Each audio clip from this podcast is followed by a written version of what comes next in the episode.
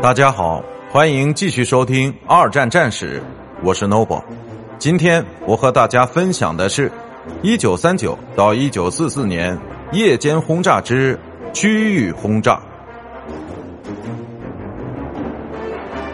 1942年早期的时候，空军元帅轰炸机哈里斯在英国皇家轰炸机司令部接任领导职位，并开始改变战略。在那个阶段。他也得到了来自于部队以及政治高层们的全力支持。在整个任职期间，哈里斯认为对敌人城市中居民区的区域轰炸是其部队唯一明智的选择。如果得到正确的实施，那么就可以赢得战争的胜利。这个目标是通过打击对方的士气来挫败德国的战争努力，不但可以杀掉一些人。而且至少可以将很多其他建筑予以摧毁，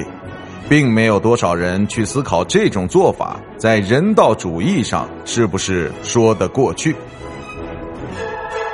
在这一思路下开展的最初有效的攻击，开始于一九四二年春天，其中比较著名的是一小撮轻型轰炸机的突袭行动。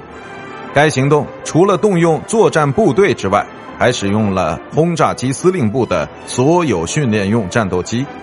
这些突袭行动正好赶上了 G 雷达的首度使用，而这种雷达是很重要的电子导航辅助设备，因此打击的精确度得到了极大的提高。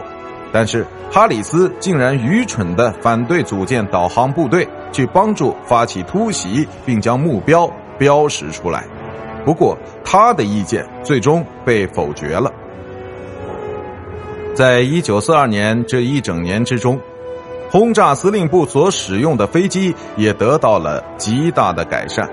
其四发动机的哈里法克斯和兰卡斯特式都具有较大的炸弹负荷量，并在一九四三年初期便开始占据支配地位。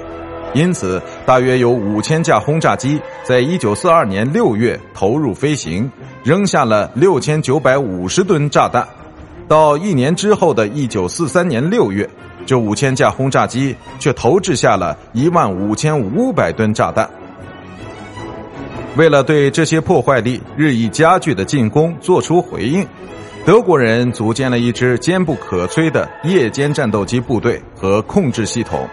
起初，其完全依赖于地面站点，并由其指挥着重型战斗机，从而实现与目标战机的近距离接触，因为他们的雷达系统可以完成拦截任务。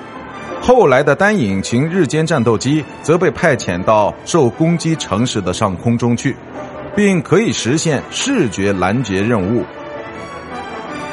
作为回应。英国皇家空军除了干扰雷达，并使用电子和其他干扰手段来迷惑控制器或骗过这些设备之外，